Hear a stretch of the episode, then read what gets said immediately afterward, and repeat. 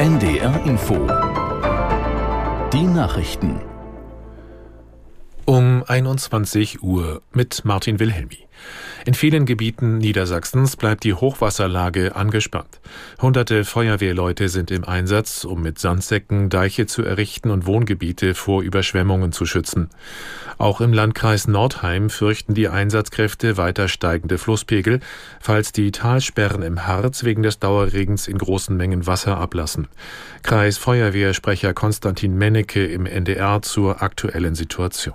Die Flüsse und Bäche waren randvoll. Die Lage hatte sich zwischenzeitlich an manchen Stellen ein bisschen entspannt. Jetzt durch die Zahlen im Harz, durch die Niederschläge und durch die Situation an den Talsperren müssen wir davon ausgehen, dass die Pegel wieder steigen. Wir haben das alles genau im Blick. Stäbe sind teilweise rund um die Uhr hier besetzt, fahren auch neuralgische Punkte ab. Aber wir müssen eben schauen, werden weitere Bereiche jetzt erneut überflutet, müssen Sandsäcke ausgebracht werden oder vielleicht auch Gebäude evakuiert. Kreisfeuerwehrsprecher Mennecke. Aktuelles zur Lage gibt es auch ausführlich auf ndr.de. Die Kirchen in Norddeutschland sehen in der Weihnachtsbotschaft ein Hoffnungszeichen für die Welt. Der hannoversche Landesbischof Meister sprach von einem Schlüssel der Hoffnung trotz immer mehr Krisen. Aus der NDR Nachrichtenredaktion Klaas Christoffersen.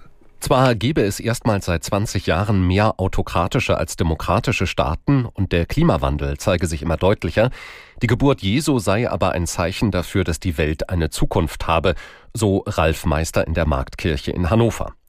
Der Schaumburg-Lippische Landesbischof Manske bezeichnete in der Stadtkirche in Bückeburg Weihnachten als heilsame Unterbrechung im krisengeschüttelten Alltag. Atmosphäre und Inhalt seien so etwas wie eine Sonderration für dunkle Tage. Der katholische Hildesheimer Bischof Wilmar warb in seiner Predigt für eine Kultur des gegenseitigen Vertrauens, auch gegenüber Politik, Wissenschaft und Presse. Israel plant für die kommenden Tage eine Ausweitung der Bodenoffensive im Gazastreifen. Laut Ministerpräsident Netanyahu ist der Krieg nicht mal annähernd beendet. Der Regierungschef sprach von einer langen Schlacht. Auch die islamistische Hamas im Gazastreifen erklärte, der Kampf gegen Israel werde erbittert fortgeführt.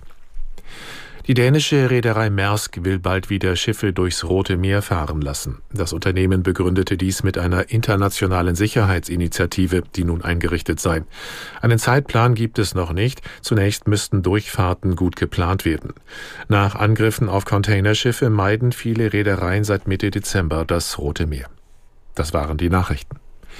Das Wetter in Norddeutschland, nachts viele Wolken und Regen, Tiefstwerte 9 bis 4 Grad, zunehmend windig. Morgen unbeständiges Schauerwetter, gelegentlich aufgelockert bei 6 bis 10 Grad, dabei windig bis stürmisch. Am Mittwoch aus Westen und Südwesten Regen 4 bis 9 Grad, am Donnerstag bewölkt und zeitweise Regen, die Temperaturen 7 bis 10 Grad. Es ist 21.03 Uhr. Schumacher, Geschichte einer Ikone. Ein Sportschau-Podcast des Norddeutschen Rundfunks. Es wird Zeit, dass dieser große Preis von San Marino endlich ein Ende findet, auch wenn Michael Schumacher in diese Sekunden zu seinem dritten Sieg in dieser Weltmeisterschaftssaison zufährt. Unsere Gedanken sind natürlich bei Ayrton Senna in Bologna. Er liegt immer noch im Koma, ist noch immer nicht erwacht. Dazu gleich mehr. Jetzt Michael Schumacher auf den letzten Metern, aber ich muss ganz ehrlich sagen, mich persönlich interessiert das im Moment überhaupt nicht. Jetzt fährt er über die Ziellinie und gewinnt den großen Preis von San Marino, erhebt die rechte Hand, freut sich.